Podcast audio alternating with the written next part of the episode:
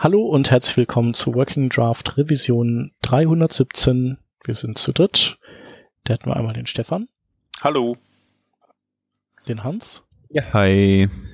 Und mich, den Shep. Und ähm, wir haben heute ein Thema und einige Links. Und das Thema, das wir uns rausgefischt haben, das lautet Post-CSS. Beziehungsweise vielleicht eher der ja, Post-CSS versus klassische Präprozessoren. Mhm. Ähm, genau, anders war, dass äh, ich äh, vor kurzem erst äh, quasi komplett mit PostCSS gearbeitet habe, auch als sozusagen als äh, mit seinen Sprachfeatures, wenn man das so ausdrücken kann. Und ich sonst immer SAS benutzt habe. Und ich jetzt, es hat mich nicht angezündet. Mhm. Ja, also vielleicht erklären wir mal ganz kurz, was ist Post-CSS eigentlich. Wahrscheinlich weiß es sowieso schon jeder, deswegen können wir es äh, ganz kurz halten. Ja, also äh, ja. soll ich das machen?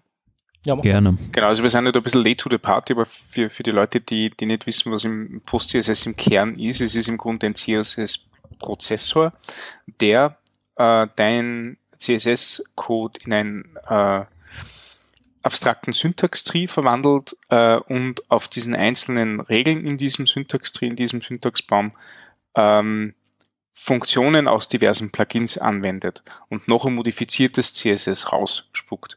Die Idee ist, dass du sagst, ähm, CSS kann ja schon einiges, ähm, aber du kannst die Sprache anreichern mit weiteren Funktionen und Features äh, je nach Bedarf und hast dann ähm, eben diese jetzt schon durch so einen Prozess verfügbar. Äh, ein ganz populäres Beispiel von PostCSS ist der Autopräfixer. Äh, den kennt, glaube ich, jeder, nutzt, glaube ich, jeder. Der sagt halt einfach, oh, diese Regel kenne ich doch, die müsste doch eigentlich nach aktuellem Browserstand äh, präfixt werden, laut die, die nötigen Prefixes von Can I Use runter äh, und schmeißt dir dann auf einmal die gleiche Regel mit anderen ähm, Vorzeichen hinzu. Ja, Hab genau. vergessen? Ich glaube nicht.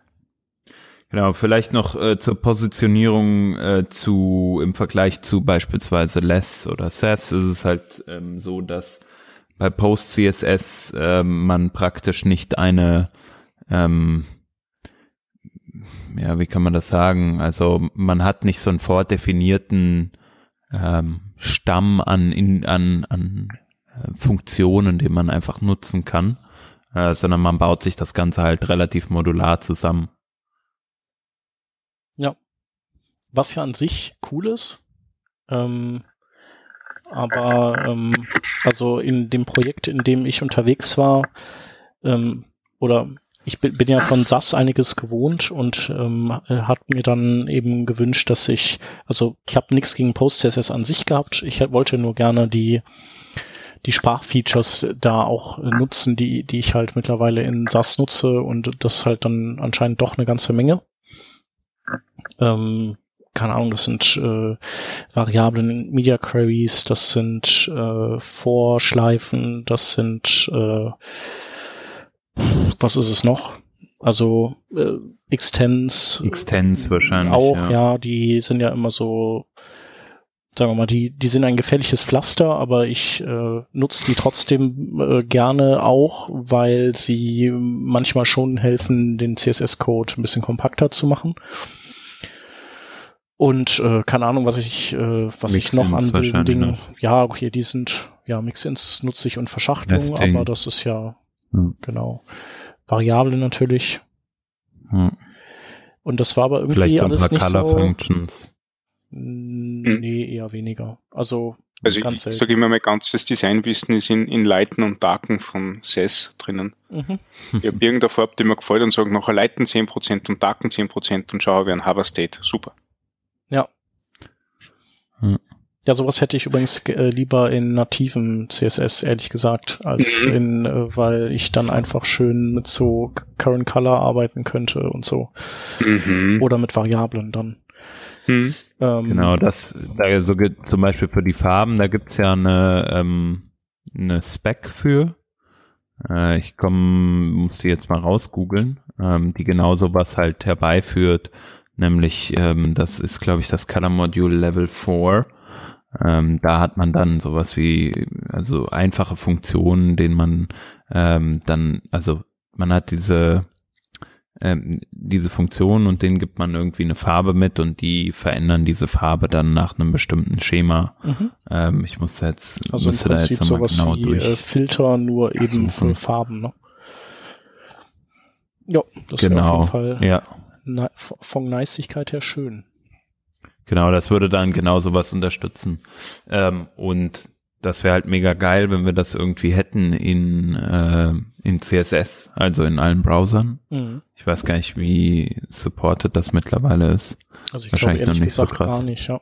Wir sind, können ja erstmal ja. froh sein, dass alle ähm, CSS-Variablen oder Custom Properties unterstützen.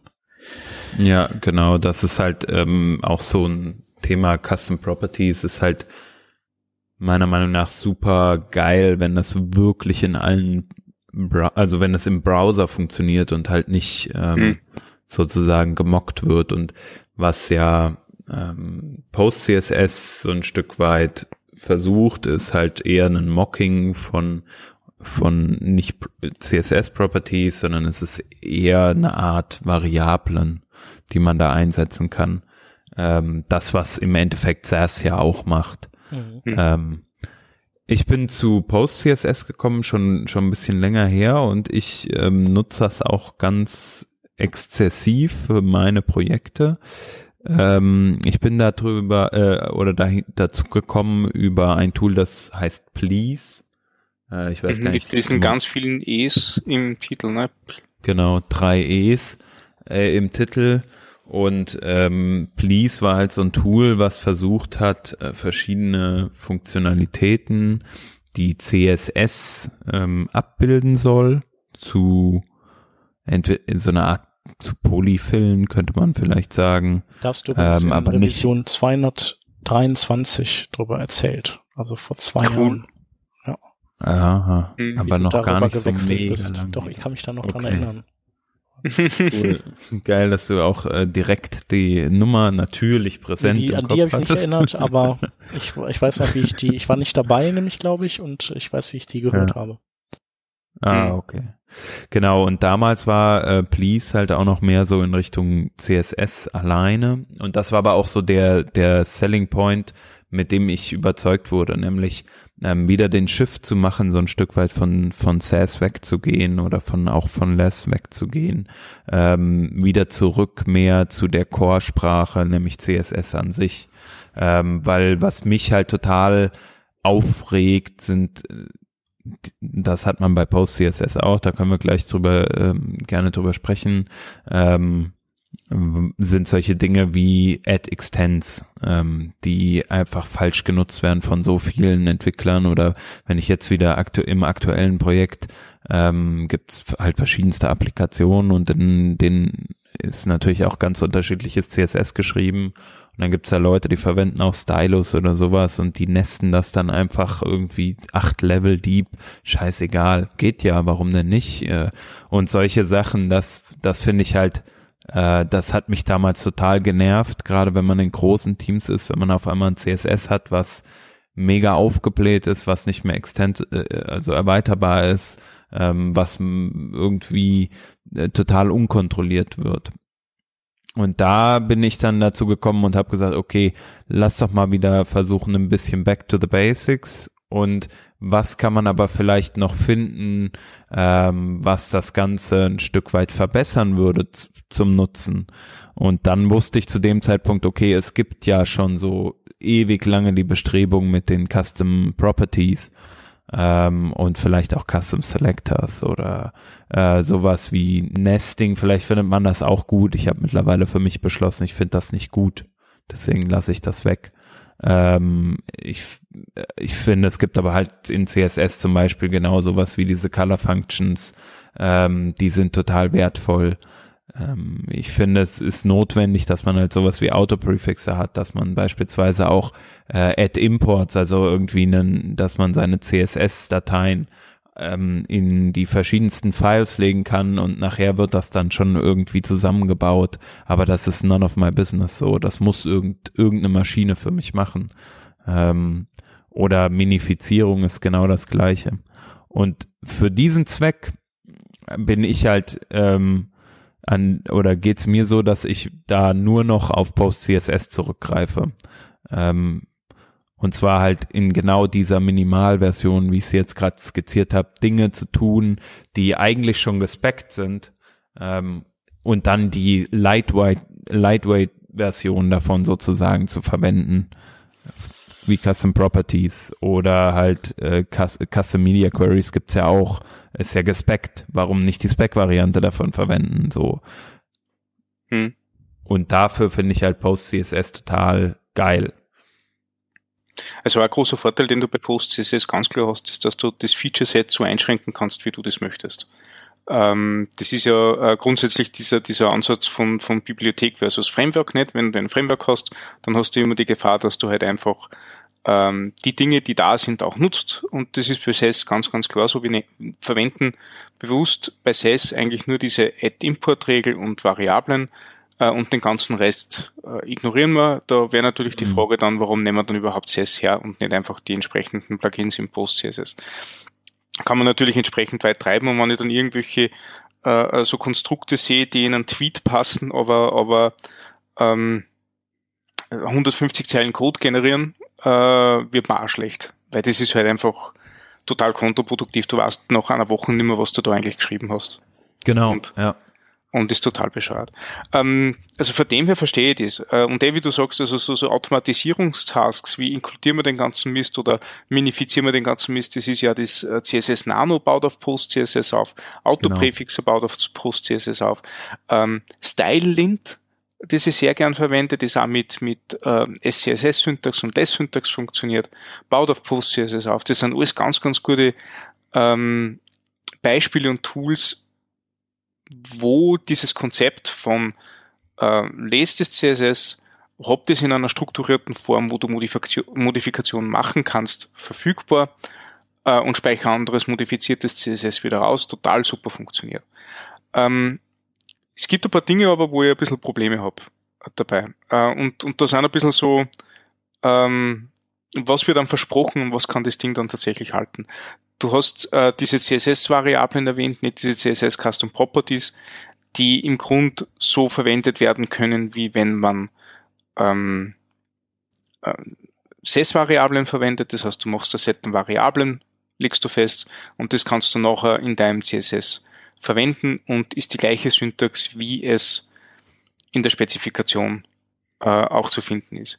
Großes Problem dabei in diesem ganzen CSS Custom Properties ähm, äh, Spektrum spielt ja nicht nur die Syntax eine Rolle, sondern auch so Features wie das Ding hört auf Kaskade und Vererbung.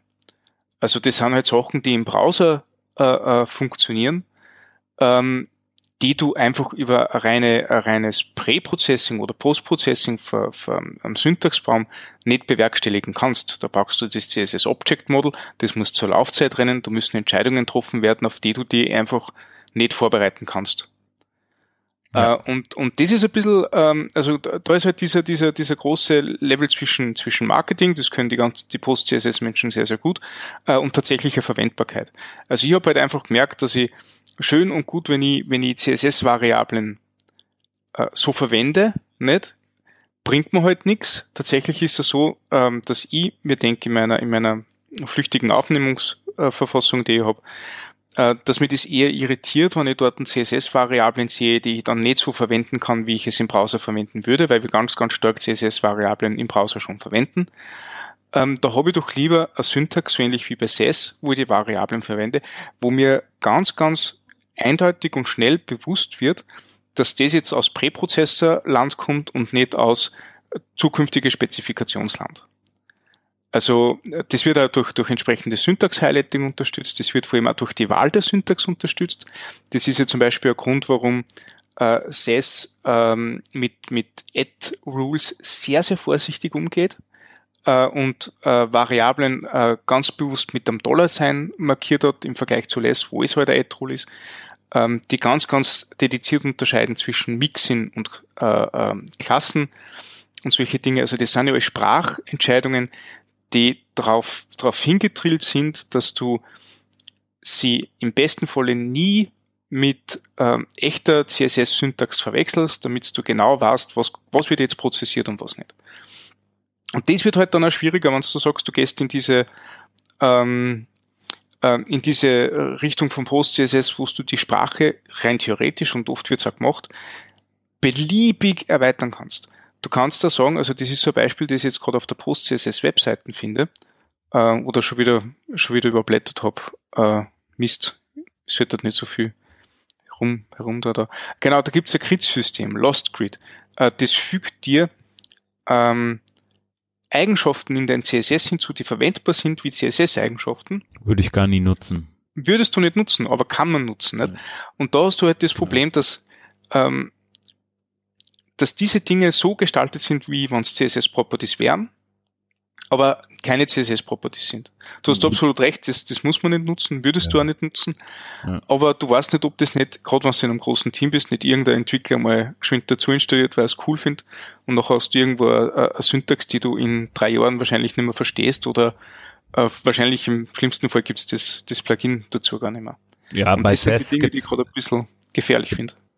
Bei SES gibt's ja auch ähm, so, so Dinge wie beispielsweise Kompass oder so, ähm, wo man dann auch aufpassen muss, dass das nicht ja. reinkommt. Also ähm, dass natürlich die das Advert Advertising, wie die das betreiben oder das generelle Marketing, ähm, das ist vielleicht eine Sache, die keine Ahnung, die ist mir bisher nie so negativ aufgefallen. Wenn ich mir jetzt dieses Grid angucke, vielleicht ist das cool, ähm, dass das irgendwie aussieht wie CSS-Properties, finde ich jetzt erstmal nicht so cool. Ähm, ich kenne auch ganz viele, ähm, ganz viele Plugins im Post-CSS-Land, wo ich sagen würde, total uncool, dass es die überhaupt gibt, weil der Style, wie ich etwas programmieren möchte, äh, wie ich CSS nutzen möchte, ist ähm, der sollte sehr pure sein, so wie ich das eben schon sagte. Und ähm, wenn man jetzt auf einmal anfängt und da noch ähm, 25 Module reinzuhauen, damit man dann seinen eigenen Style, äh, äh, Code-Style ähm, irgendwie ähm, oder seine eigene Sprache im Endeffekt hat, äh, das finde ich nicht gut. Ich weiß noch, der Peter hat das mal in einer Sendung gesagt, vielleicht war das diese Post-CSS-Geschichte. Äh, er sieht das nicht so, dass Entwickler von SAS weggehen, um dann sich etwas anderes zu holen, wo es in jedem Projekt irgendwie ein mhm. eigenes Setup gibt. Und das ist halt auch was ganz, ganz Gefährliches, was ich denke. Ähm, dass ja, okay. es halt von, von Projekt A zu Projekt B und C jedes Mal wird Post-CSS verwendet, aber die Toolchain oder die Art und Weise, wie dann letztendlich CSS geschrieben wird, das finde, ähm, das, das ist total unterschiedlich und das finde ich gefährlich. Also da muss man ganz stark aufpassen. Ähm, und davon rate ich auch ganz, ganz dringend ab, äh, das zu tun. Generell am liebsten würde ich sagen, ey, manche Plugins einfach kann man die nicht verbannen, so, aber geht halt aber nicht. Die, ne? Ja, das ist halt das Ding. Ähm, und da fängt es eben dann wieder an, also du wirst wahrscheinlich ein paar Plugins haben, die du ständig verwendest. Das werden fünf, sechs Plugins sein, die gerade irgendwie Sinn machen, die vor allem diese, dieses Heavy Lifting für dich abnehmen hm. äh, und nicht jetzt großartig die Sprache erweitern. Ähm, andere sagen jetzt wieder, okay, sie, sie nehmen solche, solche Plugin-Bundles wie Please oder CSS Next. CSS Next ist ja eigentlich eine ganz nette Idee, aber in Wirklichkeit entweder das Ding funktioniert sowieso nicht ohne Kaskade und Vererbung äh, oder das Ding brauchst du jetzt nicht wirklich Fallbacken, wie keine Ahnung, äh, die Rebecca Purple Farbe. Also, oder mein Gott, dann haue ich halt einen Xcode rein, wenn ich es unbedingt verwenden möchte. Also, ja. ähm, die, die sind halt so, ähm, das ist halt, also ich, ich habe immer das Gefühl, das wird halt größer gemacht, als wie es eigentlich ist. Ähm, das einmal zu, zu, diesem, zu diesem Ding. Eine Sache, die ich auch noch ein bisschen, ein bisschen kritisch finde bei dem Ding, ist angenommen, du sagst, okay, ich nehme jetzt PostCSS her, weil ich diese, diese Vorarbeitung über diesen Baum äh, schätze und weil man mit dem einiges machen kann. Ich möchte aber ein paar Sachen, die ich in SAS habe, gerne weiterhin verwenden. Dann kann man das in PostCSS vor allem mit, mit äh, lass uns einmal Simple was das ist eben so, so eine Dollar-Notation für Variablen machen, äh, beziehungsweise kann man auch Conditionals einführen äh, äh, mit Post-CSS Conditionals.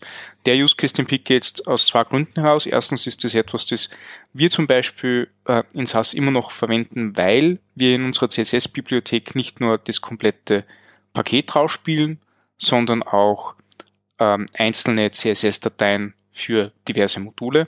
Und mit Conditionals und Ifs äh, ähm, stellen wir sicher, dass äh, Cross-Dependencies nicht mehrfach inkludiert werden, falls äh, falls das vorkommt.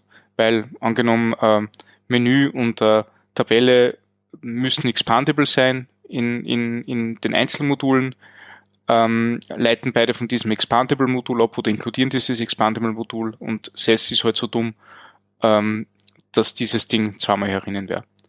Ähm, kann ich noch konstruieren, dieses if und Dollar äh, Dings die mit Processes. Das Problem ist, ähm, die Architektur für PostCSS äh, lässt mich entscheiden, ob ich zuerst Variablen auswerte oder Conditionals ausführe. Wenn ich zuerst Variablen auswerte und nachher Conditionals ausführe, dann kann ich diverse Weichen setzen, äh, basierend auf einer Variable.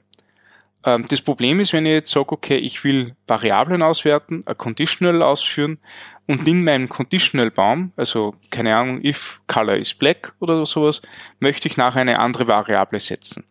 Dann kann ich diese Variable nicht setzen, weil das Variablen-Plugin schon gelaufen ist.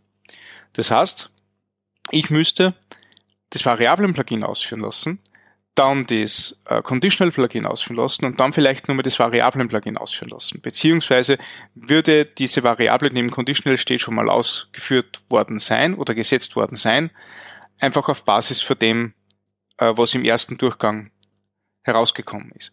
Und das ist halt so ein großer architektureller Nachteil, wo du ähm, eine Pipeline hast an Plugins, die aber ständig den gesamten Baum bearbeitet anstatt dass sagt, okay, ich gehe jetzt für Statement für Statement durch und entscheide basierend auf diesem Statement, was, was nachher passieren soll. Ähm, das ist übrigens auch etwas, was ich einmal in einer Diskussion mit dem Post-CSS machen erwähnt habe. Hey, es wäre doch cool, wenn man jetzt in einer für die nächsten Versionen auf der Roadmap sagt, wir splitten das Plugin-Handling jetzt nicht auf für den gesamten Baum, sondern für einzelne Rules. Das war architekturell relativ einfach. Äh, kommt man relativ gut mit bestehende Plugins bereits integrieren. Da stoßt man aber sehr schnell auf sehr taube Ohren. Äh, und äh, hat halt auch zur Folge, dass diese Idee von du hast einen Kern als Prozessor und lauter Plugins, die du beliebig zusammenstecken kannst, führt das ein bisschen ad absurdum, weil du nachher so Plugins hast, die eben diese Dinge kombinieren. Das heißt, wozu habe ich die Freiheit, dass ich beliebig Plugins verwende, die mir Features aktivieren, wenn ich noch Kombinationsplugins habe, die mir gerade bei solchen Cases, wo ich mit diesen Einzelplugins nicht zusammenkomme, wir wieder aushelfen müssen. Und das ist mhm. auch so ein Ding, wo ich mir denke, okay, da, da krankt es dann auch ein bisschen an der Architektur drunter. Und das ist halt das, wo ich mir denke, ähm, du hast ein ziemlich mächtiges Tool, das kann recht viel machen. Äh, es ist aber nicht der Weisheit letzter Schluss. Und da muss man halt wirklich, wirklich, wirklich vorsichtig sein. Gerade in diesem riesen Dschungel an Plugins, den es dort gibt. Ja. Also.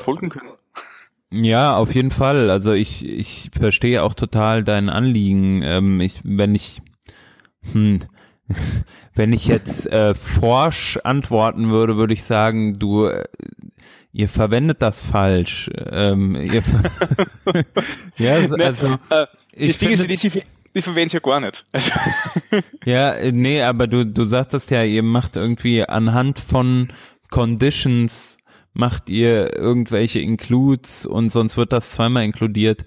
Hm, irgendwie, ähm, ich sehe CSS im Moment ähm, für mich äh, in dem, was es tun soll, nämlich im Stylen von Elementen, von Komponenten, äh, von gekapselten äh, Dingen, sehe ich nicht, dass man da Conditionals braucht. Also ähm, wenn ich ein Conditional brauche, dann brauche ich den gefühlt für eine Property oder sowas oder also für irgendwelche Styles, die an einer bestimmten Stelle hinzugefügt werden, aber das ist eine logische Entscheidung und nicht eine stilistische Entscheidung. Und eine logische Entscheidung ist meiner Meinung nach nicht in einem CSS zu finden, sondern irgendwo anders.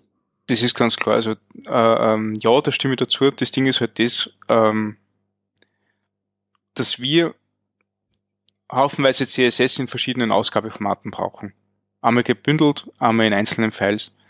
Äh, und vermutlich gibt es da eine bessere Lösung dafür, die ist wahrscheinlich auch nicht im, ähm, in, in, in, am, am Präprozessor oder in Post-CSS zu suchen, sondern vielleicht ganz woanders. Ähm, das ist halt das, was am ähm, zugänglichsten war. Genauso wie alle anderen Post-CSS-Plugins eben so, so, zugänglich sind. Ja. Wenn du weißt, was ich meine. Ja, ich weiß, was du meinst. Ja. Das ist halt die Gefahr, ne? Genau. Das ist halt, ähm, Leute treffen dann einfach Entscheidungen, weil ist ja so naheliegend, warum mache ich mhm. das nicht so? Ähm, das ist auch voll legitim, finde ich, das so zu tun. Ähm, denn man möchte ja ein Ergebnis erreichen und äh, ich finde auch, es ist auch total legitim manchmal oder wenn viele Leute einfach den Short Cut nehmen irgendwie und sagen, okay, das ist voll okay für mein Produkt und ich baue jetzt hier eine Web-App, die lebt, keine Ahnung, da sind halt, ist kein, die lebt nicht lange oder so, keine Ahnung.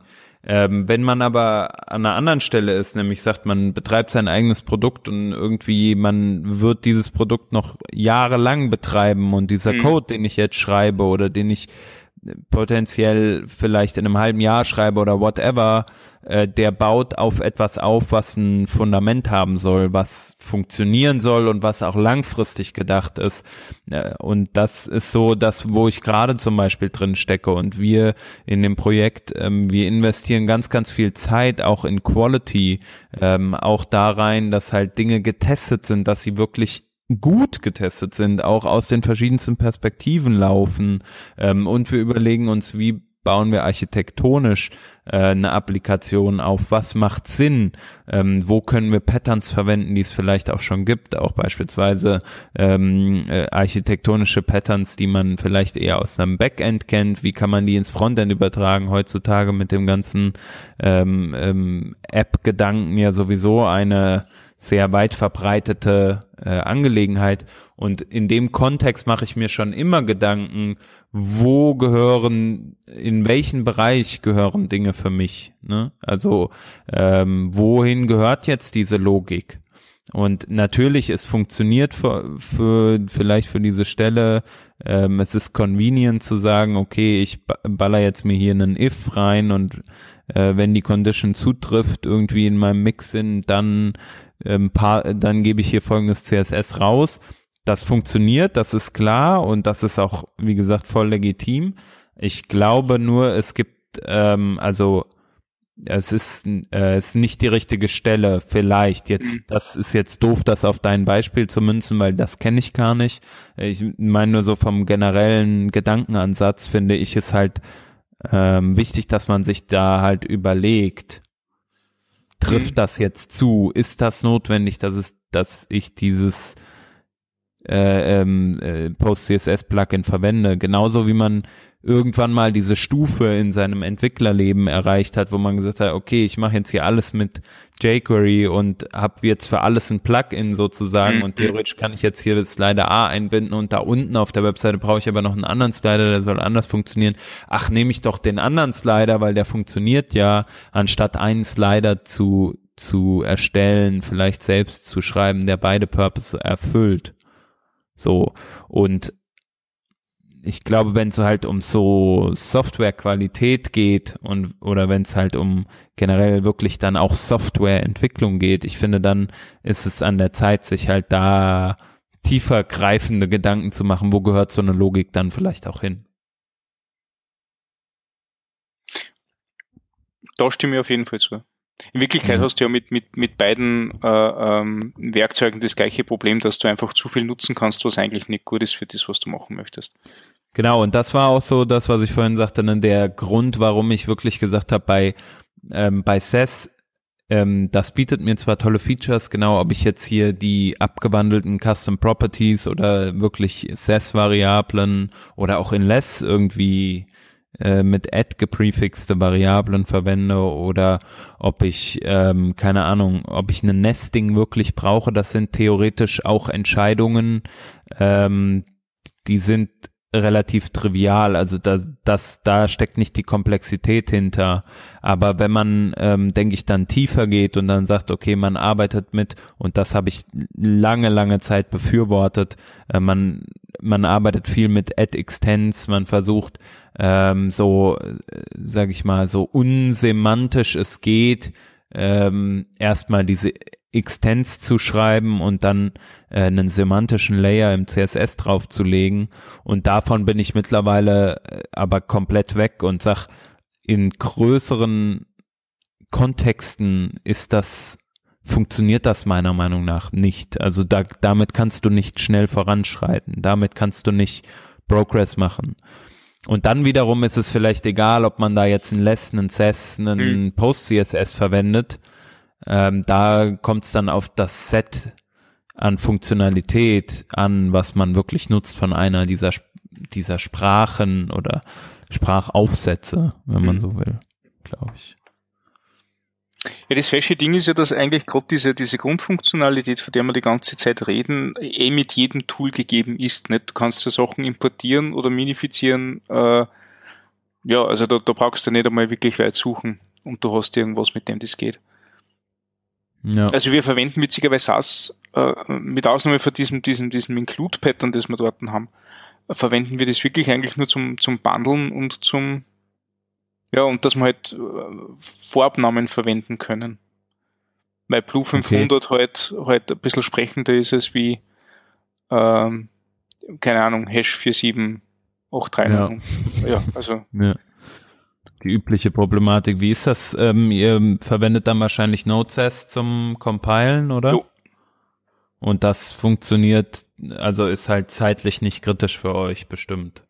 Na, es ist aber, also ähm, es ist ja jetzt nicht tragisch langsam, muss ich ganz ehrlich sagen. Ja, ja, so meine ich das. Ja. Also na, es ist eigentlich ziemlich flott und äh, wir haben halt die Anforderung, es muss auf die Dev-PCs und auf das Zieren und das tut's. Ne? Ich finde es halt auch nicht schön, dass wir dort eine, eine C++ äh, Abhängigkeit ja. haben, weil Node ist ja einmal ein bisschen kritisch, so wie du mit, mit äh, Native Binding so arbeitest.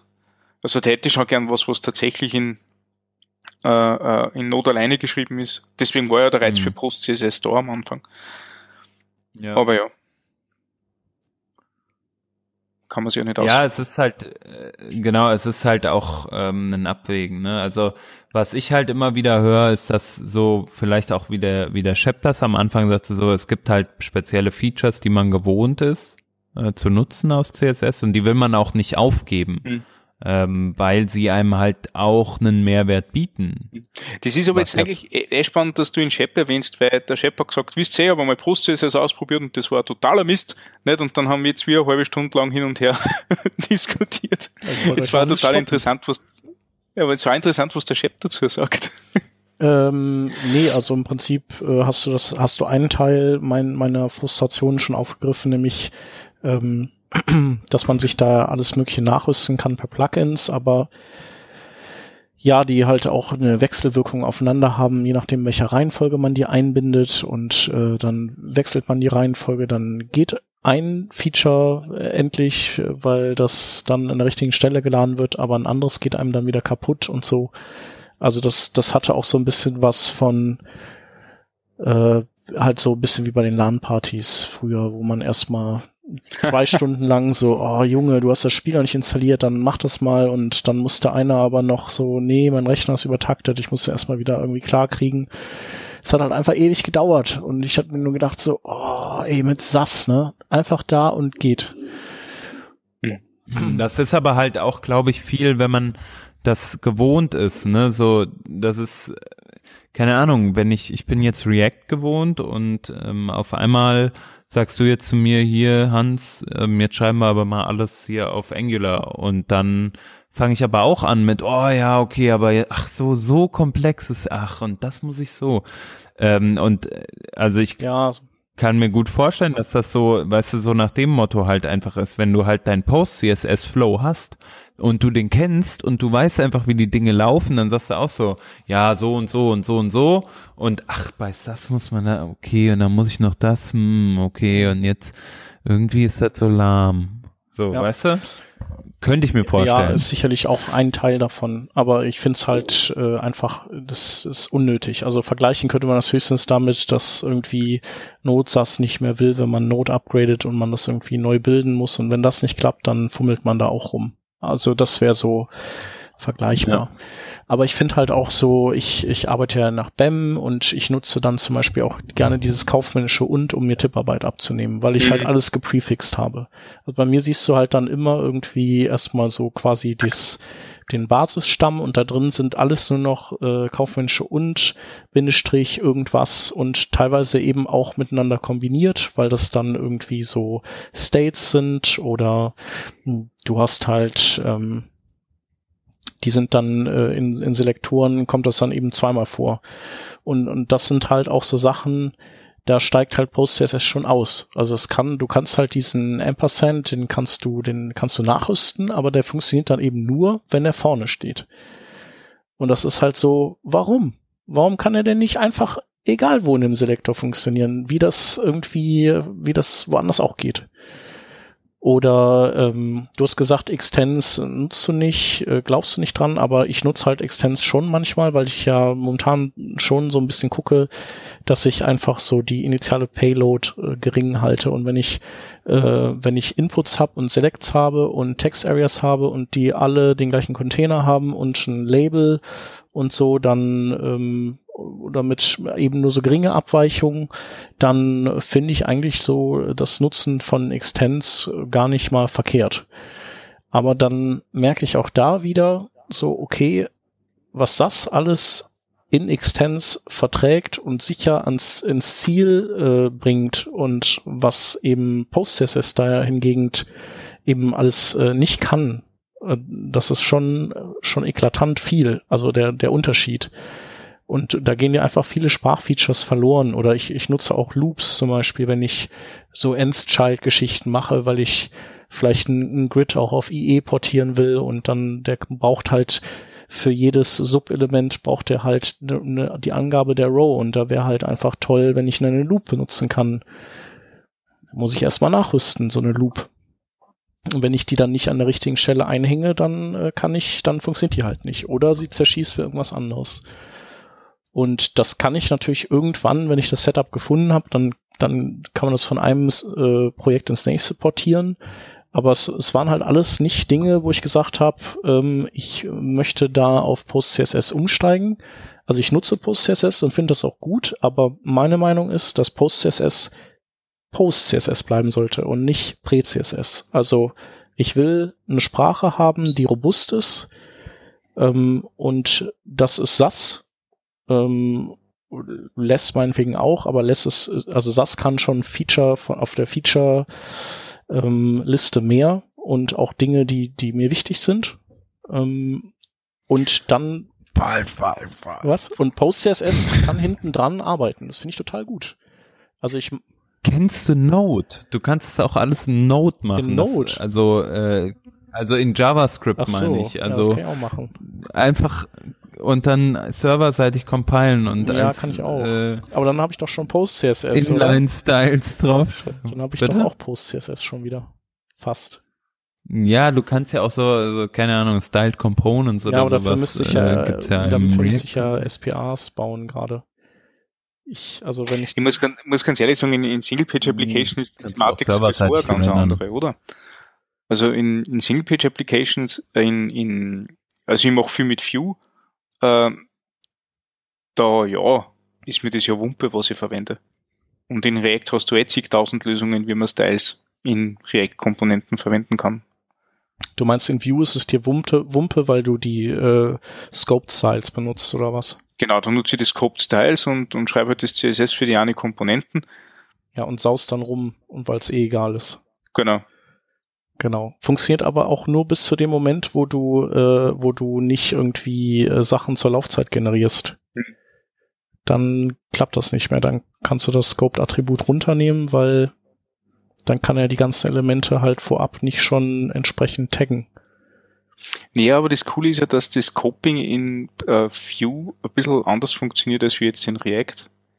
Der haut einfach ja nur so ein, äh, so ein Attribut hinten dran, nicht? So ein Attribut-Tag.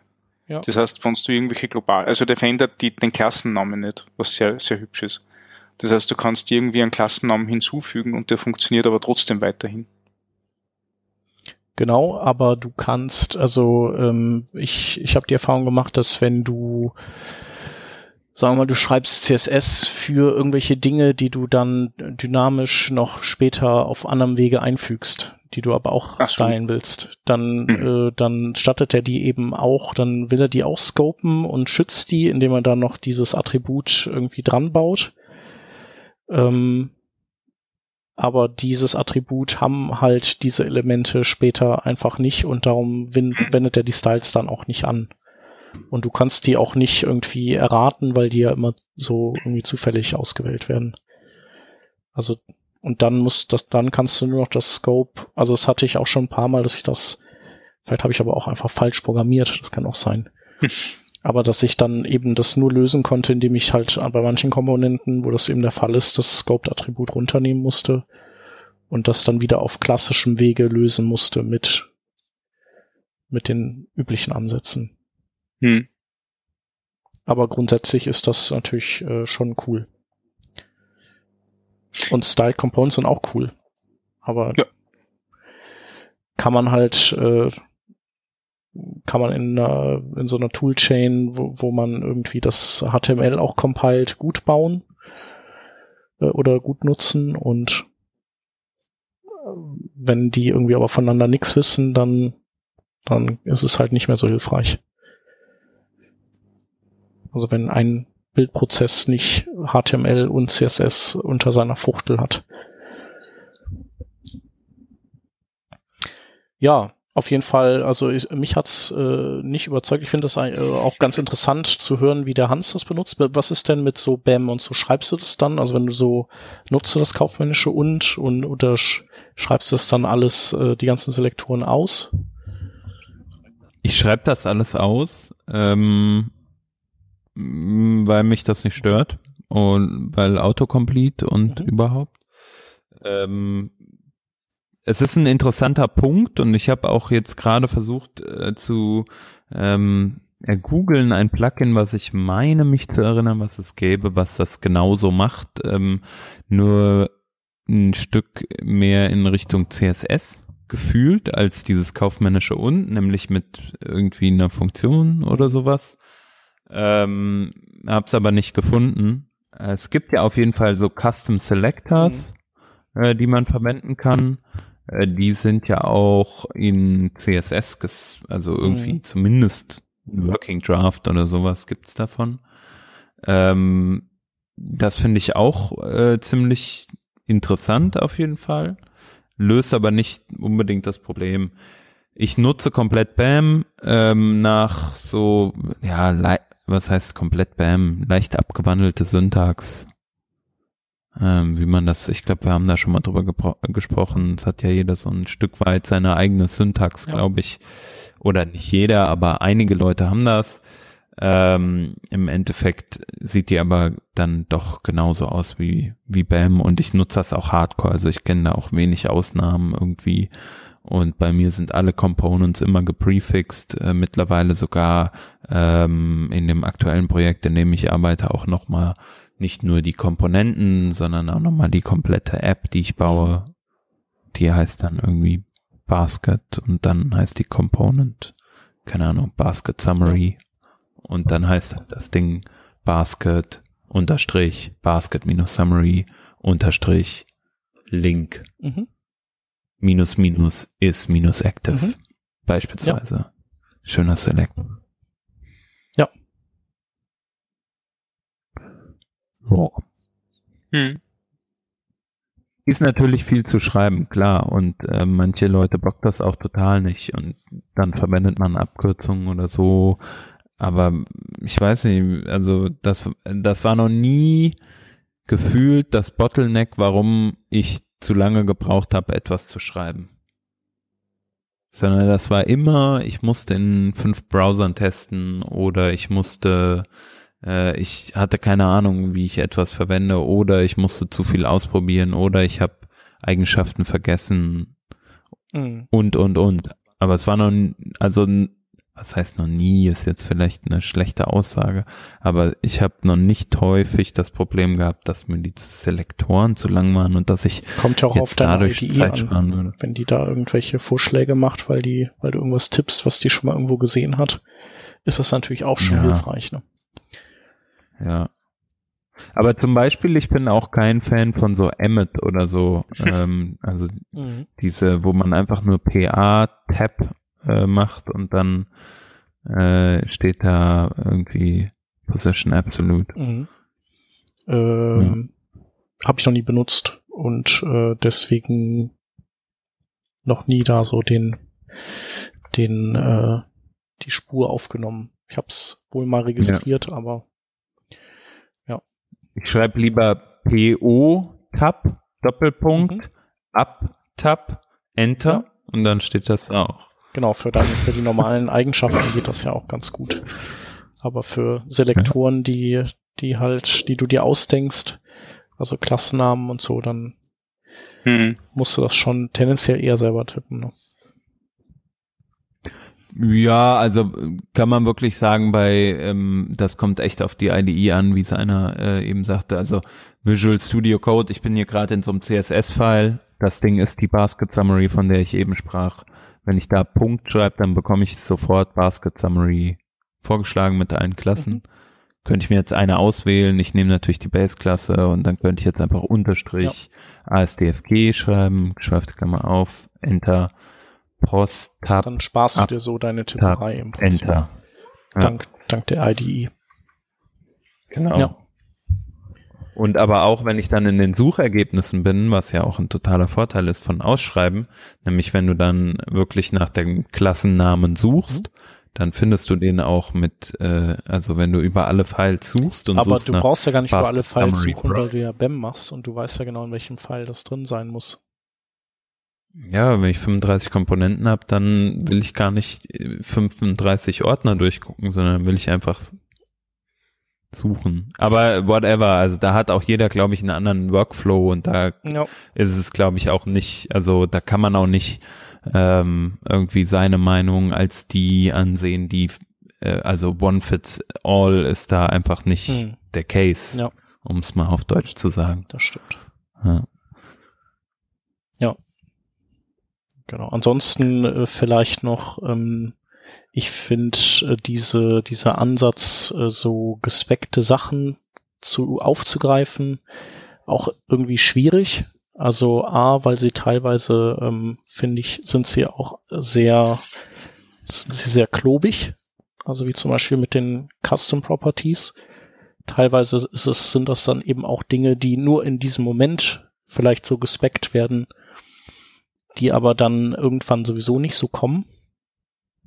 Ähm, und man hat halt einfach nicht viel davon, außer dass man vielleicht bei der einen oder anderen Sache dann, je nachdem nach Reifegrad oder Glück, dass man hat, eben, dass, dass das schon ein bisschen Fleisch und Blut übergegangen ist, was zu schreiben, was man später eben ohne Pre, Post oder sonst was Prozessoren äh, direkt nackt im Browser benutzen kann. Aber ansonsten ist, ist mir das irgendwie alles zu sehr äh, so gewollt und äh, nicht gekonnt dann. Also dann lieber, also finde ich den Ansatz besser, sich einfach frei zu machen davon und für sein Konstrukt sich zu überlegen, wie das am sinnvollsten ist um, und da vielleicht irgendwie auch Guidelines zu machen, damit auch nicht jedes Plugin wieder so sein oder je- jeder so sein eigenes Süppchen braut, wie, wie die Notation dann ist oder so. Aber genau. Hm. Ja, das kommt Für ja das- aus dieser, aus dieser ähm, Bubble-Ecke, nicht? Die waren ja relativ zeitgleich so am, am Großwerden. Und bei Bubble hat es halt durchaus auch Sinn, weil man halt viel von diesen Sprachfeatures polyfillen kann, weil bei äh, dem Weg auf ECMAScript 6 ja es hauptsächlich syntaktische Sachen waren, die man, die man polyfillen wollte. Mhm. Ja, gab's da irgendwie, äh, ja, weiß ich nicht, wie, wie ist das denn? Wahrscheinlich äh, tut das kaum einer, aber wenn man so super krass Bleeding Edge Sachen benutzt, dann gehen die wahrscheinlich auch äh, bei dem, bei Babel dann kaputt nach irgendeiner ja, halt nicht so Zeit. gut. Also Async-Await ja. ist immer nur ein Problem, finde ich.